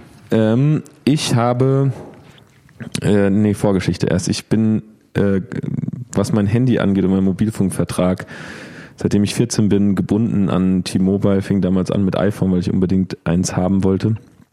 Ähm, jetzt kann man bestimmt auch, das, es war das iPhone 3. Du warst War das- 14, als das erste iPhone rausgekommen ist. Nee, ich weiß nicht, wie alt war ich? Nee, ich war älter, ich war wahrscheinlich 16. Okay. Wie alt ist, nee, nicht das erste iPhone. 2007. 2007 ist das erste auch nicht- ist auch nicht wichtig. Ich kann 2008, nur selbst rechnen, wie alt ich bin. Das, dann, 2008 ist das 3G dann. Äh, Dann war ich 3G vielleicht 17. rausgekommen. Ja, ich- 2009 3GS. Ist auch nicht so wichtig. Okay, ja, dann, ja, dann, dann war es 2008. Okay. Ich hab mich Dann auf jeden Fall habe ich alt gefühlt. seitdem Ich weiß ja, gar nicht, ob's nee, gerechtfertigt nee, ist. zwei, ja, ich war dann schon eher 17, warst 18. Ich bin sehr schlecht in Erinnerung. Wir hatten, als wir in San Francisco waren, hat mich der Sebi äh, nach Filmen gefragt, die ich mal gesehen habe, um was und um was es ging. Schon nur zu sagen, welche Filme ich gesehen habe, war sehr schwer. Er hat mich auch nach Filmen gefragt, so hast du den gesehen? So, hm, weiß nicht, erzähl mal was. Könnte sein. Also meine Erinnerung ist sehr schlecht, von daher irgendwas zwischen 14 und 20 war ich alt. Und bin seitdem Nutzer äh, eines T-Mobile-Tarifs, äh, eines überteuerten T-Mobile-Tarifs und war immer zu faul zu wechseln. Jetzt ist der erste Tarif, den ich wirklich eigentlich ganz cool finde. Funk. Ja, Hm. finde ich ganz cool. Ja, Hast Äh, auch Werbung für bekommen. Ja. es war auch so eine Instagram-Werbung, ich habe es Ja. mal angeguckt und dachte echt danach, äh, finde ich cool. Also? Funktarif, So F-U-N-K ist von äh, Freenet. So wie Mobilfunk. Ist, glaube ich, Profil O2. Mobilfunk. Ja. Ist äh, O2-Netz äh, und ist ein täglich kündbarer Vertrag. Hast nur zwei Optionen. Äh, entweder für 69 Cent ein Gigabyte am Tag oder für 99 Cent am Tag unendlich unlimited. Ich muss aber ganz ehrlich, also so Es hat noch ein paar richtig Haken. geil ist es ja dann irgendwie auch wiederum nicht. Ich meine Ja, gut, 30, mir kommt auch mit was du vergleichst und was du für ein Nutzer bist. So ne? noch- Nochmal, es was kann ein das jetzt? Leute- Okay, nochmal in Ruhe. Mal für Und mich. ein, ganz Also, einfach, SMS und Telefonieren ist mit drin, 69 Cent am Tag, 1 Gigabyte pro Tag, also 30 Gigabyte im Monat oder 99 Cent pro Tag, ähm, so viel wie du willst. Unlimited. Also im Endeffekt heißt, 30 Euro 30 circa. Euro im Monat ähm, für eine wirklich unlimited LTE-Flat, Ah. was verhältnismäßig günstig ist. Genau, ja. also man muss natürlich vergleichen mit Nutzern, die halt vorher einen Unlimited-Vertrag haben, der wohl, glaube ich, der günstigste bei 60 anfängt. ja, ja. Ähm, Echt? Nicht mehr? Nee, es ist wirklich, ich dachte auch, das ist sehr viel mehr. Ich sollte ganz dringend meinen Handyvertrag ändern. Du zahlst 80 für 3 Gigabyte, oder? Ja, so ungefähr. Ja, und glaub, aber ja, 60. es hat nur, ich meine, es hinkt erstmal insofern, dass es im Ausland ist die Karte einfach abgeschaltet und funktioniert nicht. Und derzeit Ah. auch noch im, in Europa. Im Sommer soll wohl kommen, dass die Europa vielleicht mit drin ist. Aber wenn du jetzt in die USA fährst, funktioniert die Karte einfach nicht. Ja. Aber du kannst halt auch deinen Vertrag dann für 14 Tage oder wie lange, bis, du kannst immer für 14 Tage den Vertrag aussetzen. Ja. Bis zu 14 Tage kannst du sagen, 14 Tage will ich nicht mehr. Also es ist nicht der absolut geilste Tarif, aber ich finde gerade mal so, irgendwie habe ich das Gefühl, dass sich da mal so ein bisschen was dreht Ja, und man genau. nicht immer nur so Scheißverträge bekommt und ich kann es täglich kündigen, ich habe halt keine zwei Jahre. Hast du ihn denn schon? Ja. Ich hab noch, bin noch in meinem T-Mobile-Vertrag drin, Okay. sonst. Aber ich habe auch gesagt, ich würde es erst machen, wenn Europa vielleicht mit drin ist, weil das ist für mich gerade noch ein Argument, dass ich es nicht machen würde. Aber es gibt auch noch ein, eine Idee. Also ich habe es ich hab's ein bisschen verfolgt. Ich weiß nicht, ob es schon funktioniert. Grundsätzlich wäre es ja richtig geil, wenn man den nehmen könnte als Zweit-SIM. Also, also ne, du hast deinen normalen Vertrag und wenn du halt einfach mal viele Daten brauchst, kannst du den halt sofort einfach über die App dazu buchen. Und dafür bräuchtest du ja dann die Zweit-SIM, was ja theoretisch mit dem neuesten iPhone und eSIM funktioniert. Also hat ja die Unterstützung für zwei SIM-Karten. Jetzt unterstützt Funk selbst keine eSIM. Aber ich habe gelesen, wenn man eine, selbst eine Prepaid-Karte von der Telekom würde reichen, die kann man als eSIM registrieren. Dann kannst du die praktisch als Hintergrundding haben, die Funk-SIM-Karte dir reinstecken und dann hast du beides auf einmal. Und dann kannst du dir einfach jedes Mal, wenn du Daten brauchst, das einfach sofort unlimited dazu buchen. Und dann ist es nämlich wirklich tageweise. Ich frage mich nur, ob ich weiß nicht, ob Funk, äh, also du würdest ja immer eine neue Handynummer dann bekommen, ne, bei Funk. Und ich weiß nicht, ob dir der neue, ob dir Funk dir eine neue SIM-Karte zuschicken würde, weil du kannst es bis zu 14 Tage aussetzen, danach ist der Vertrag beendet. Genau, du sozusagen. müsstest alle 14 Tage sowieso mal anschalten. ja, Das genau. ist richtig. Ja, wenn du, Mhm. Das kannst okay, du auch, das ist ja ein Ich weiß fantastisches nicht, ob wir so Ja, einsteigen müssen. Auf jeden Fall ist es cool. Ich finde, äh, um, was du eben gesagt hast, äh, ging mir auch so, als ich das gesehen habe. Das fühlt sich mal frisch an. Also Ja. fühlt sich mal nach einem nach einem neuen Ansatz an und und äh, vor allen Dingen, So äh, ich war ja gerade auf, auf auf Bali, wo ich dann irgendwie die Preise gesehen habe. Ähm, irgendwie das waren 32 Gigabyte im Monat für umgerechnet knappe 4 Euro. Ähm, wo ich wieder gedacht habe, es ist so eine Unverschämtheit, was man hier einfach für, für Volumen. Und danach war ich in, äh, in Korea und äh, äh, in Seoul, was die erste Stadt ist, die schon 5G äh, tatsächlich ausgerollt hat, was auch einfach da äh, bei den ganzen Verträgen komplett unlimited ist und so. Und ich, da, dann muss ich hier wieder zurück in die äh, Mobilfunk-Steinzeit. Und ähm, ja, deswegen fand ich es ganz cool, dann äh, zu sehen, dass sich tatsächlich, tatsächlich dort mal was tut. ja, das fühlte sich an wie N26 im Banking-Sektor. Ja. Das ist Funk. Oder programmierbar im Podcast-Sektor. oh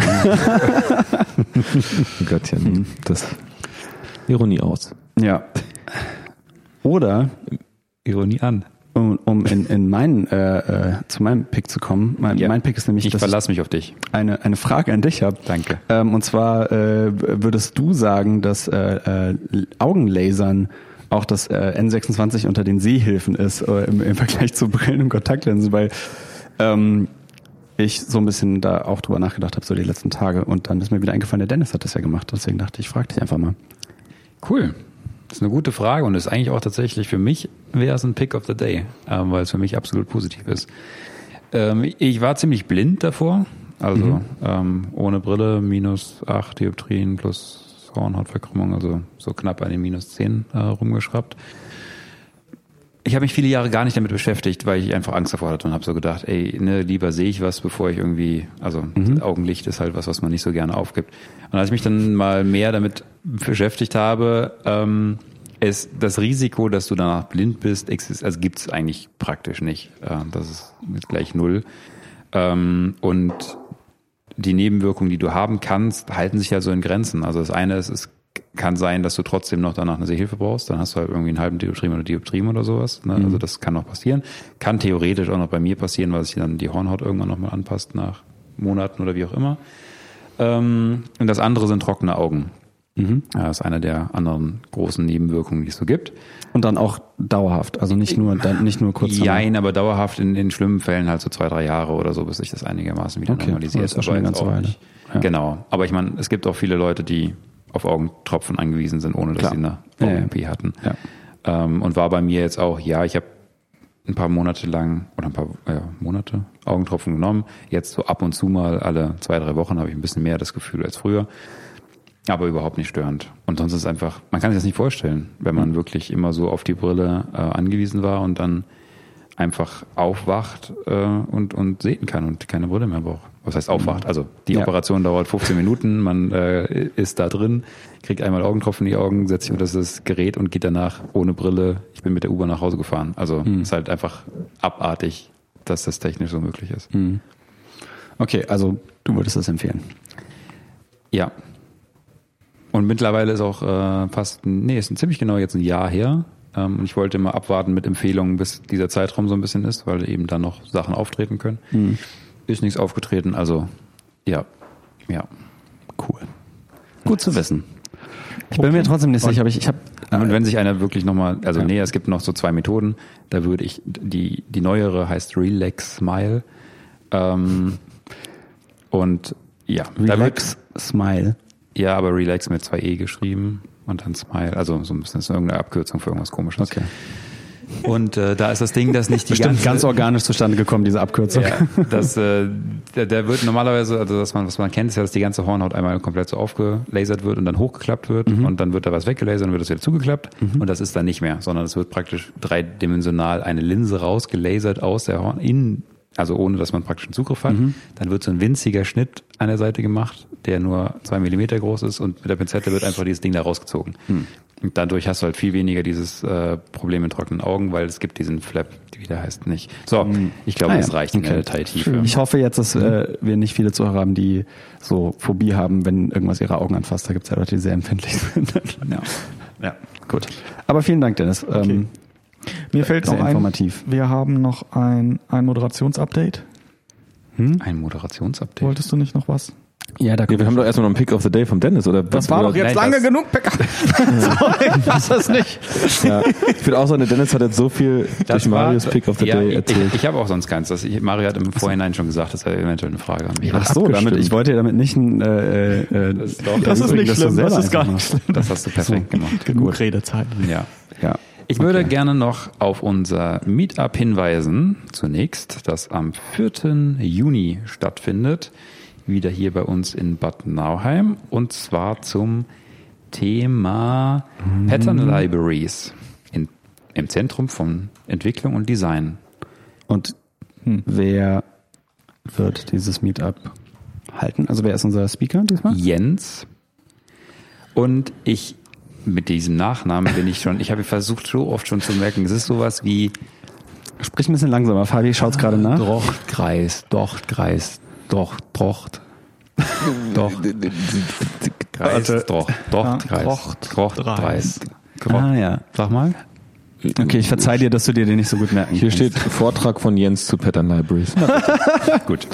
Okay. Jens Grocht Dreis, da steht's. Grocht Dreis. Also Grocht. TD. Grocht Dreis. Gut.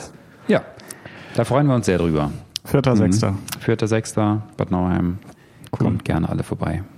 Wie immer mit gutem Essen und Bier. Ja. Gute Laune. Diesmal ja. So, was hast du gerade angesprochen, Sebi?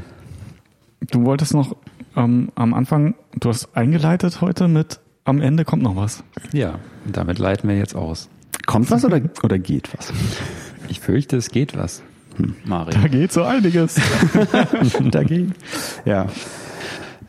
Ja, ähm, ja, das ist heute leider äh, meine letzte Folge bei der Programmierbar, die ich äh, Trauriger Sehr- Klingel. oh, Nee, ja, nee, nee, nee. Mario ist raus, gibt keine weiteren Jingles mehr. Ach so. Ja, Traurig genug, dass kein Klingel Ich mach. kommt. Mö, mö. Siehst du mal. Ich habe, äh, egal. Ich habe mir viel mehr Mühe gegeben. Ich habe auch traurige Jingles eingebaut. Trommelwirbel, Jingles und alles. Ich muss Ähm, auch noch arbeiten hier. Ja, ich weiß. Ja, das, das ich nicht. Und deswegen muss ich jetzt auch gehen. ja, nee, genau. Ich weiß nicht. Ähm, äh, es ist noch gar nicht so ganz 100% klar, äh, ähm, was genau als nächstes für mich passieren wird. Ähm, außer, dass ich halt ähm, ja, äh, äh, mich äh, selbstständig machen werde mit äh, dem Martin zusammen, der, äh, der, wer auch immer die frühen Folgen hier gehört hat, den kennt ihn vielleicht auch noch. Ähm, genau. Ja, vielleicht, wenn es da mal interessante Sachen passiert sind, dann vielleicht darf ich dann irgendwann noch mal kommen und dann darüber was erzählen. Ähm, uns freuen. ja, ich mich auch sehr. Ansonsten äh, hat mir es sehr, sehr viel Spaß gemacht, äh, hier mit euch Nasen ähm, diesen Podcast äh, äh, aufzubauen und äh, auch sonst zusammenzuarbeiten. Aber gut, dazu sage ich am Montag noch was. Aber ja, ich wollte mich nochmal verabschieden auch von, von unseren Hörern, weil äh, das doch sehr viel Spaß gemacht hat und jetzt auch zu sehen, so dass tatsächlich, äh, wie wir ja heute auch äh, gemerkt haben, die Leute inzwischen auch tatsächlich schreiben und so weiter. Das ist sehr, sehr cool. Und wenn Leute die Jingles mögen, dann freut mich das auch, weil gerade der Pick of the Day Jingle ist nämlich von mir, den habe ich gemacht. Ja, Das ist traurig, hä? es ist traurig, aber auch, glaube ich, an, an dieser Stelle vom restlichen Standard-Podcast-Themen, die wir hier sitzen. Vielen Dank äh, für all die Energie, die du hier reingesteckt hast und das so aufgebaut hast. Und ich meine, das ist ja alles äh, irgendwie auf deinen Sachen entstanden, sei es die Technik, die wir nutzen, äh, sei es die ja, alles drumrum mit Twitter und keine Ahnung, was ist alles Sachen, um die du dich gekümmert hast und ähm, die uns hier hingebracht haben, wo wir jetzt sind, wo wir mit viel Spaß ähm, Leute zu quatschen und das ist sehr cool. Die Idee war auch von mir übrigens, ein Podcast. Der Vater, der Vater, geht, Papa. Der, der Papa. der Vater zieht weiter. Aber wir wünschen dir auch viel Erfolg auf jeden Fall für. Ja, den, Äh, den, wünsch, den wünsche ich mir auch. Ähm, ja, genau. Ähm, ja. Aber es heißt ja trotzdem, dass mit unserem Podcast geht's trotzdem wie gewohnt weiter Mit für. unserem Also nicht wie Podcast. gewohnt, zu dritt statt zu viert. Genau.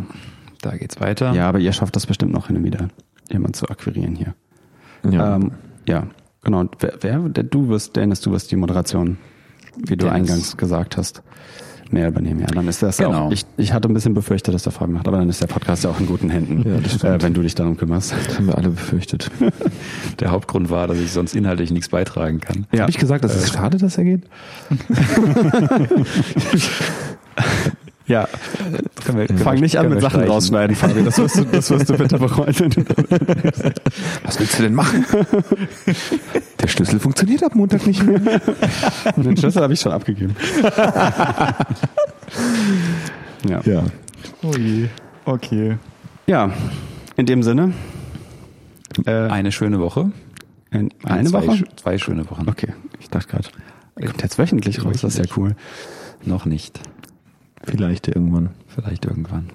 Genau. Aber schickt uns weiter Feedback. Wir haben uns wirklich, also ich habe mich die Woche sehr, sehr gefreut über die Ja. ganzen Mails, die reinkamen. Und die, die wir nicht hier besprochen haben, haben wir auch so beantwortet per E-Mail. Ja. Schickt uns gerne weiter Fragen. An welche E-Mail-Adresse geht das, Fabi? Podcast.programmier.bar Sehr gut. Und der Twitter-Account? Programmierbar. Ihr seid perfekt. und Instagram programmier.bar. Sehr gut. Genau.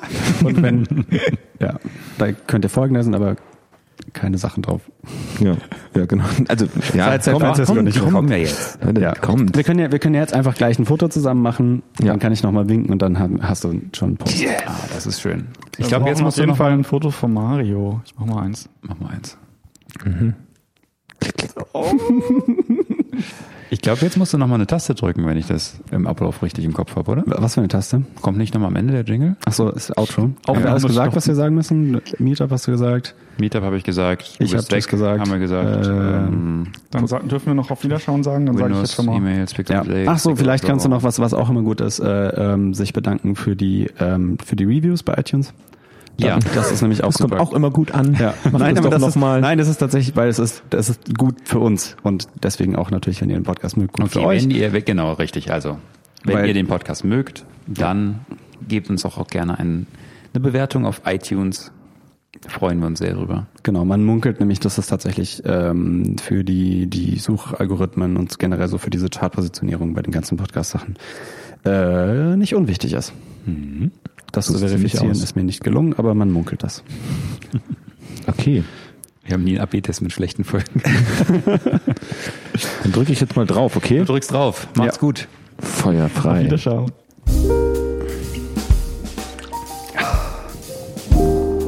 Der kommt So. dahin, ja? Jetzt muss ich noch meinen Laptop abgeben. Nimm dir noch ein Bier mit. Das tue ich ja.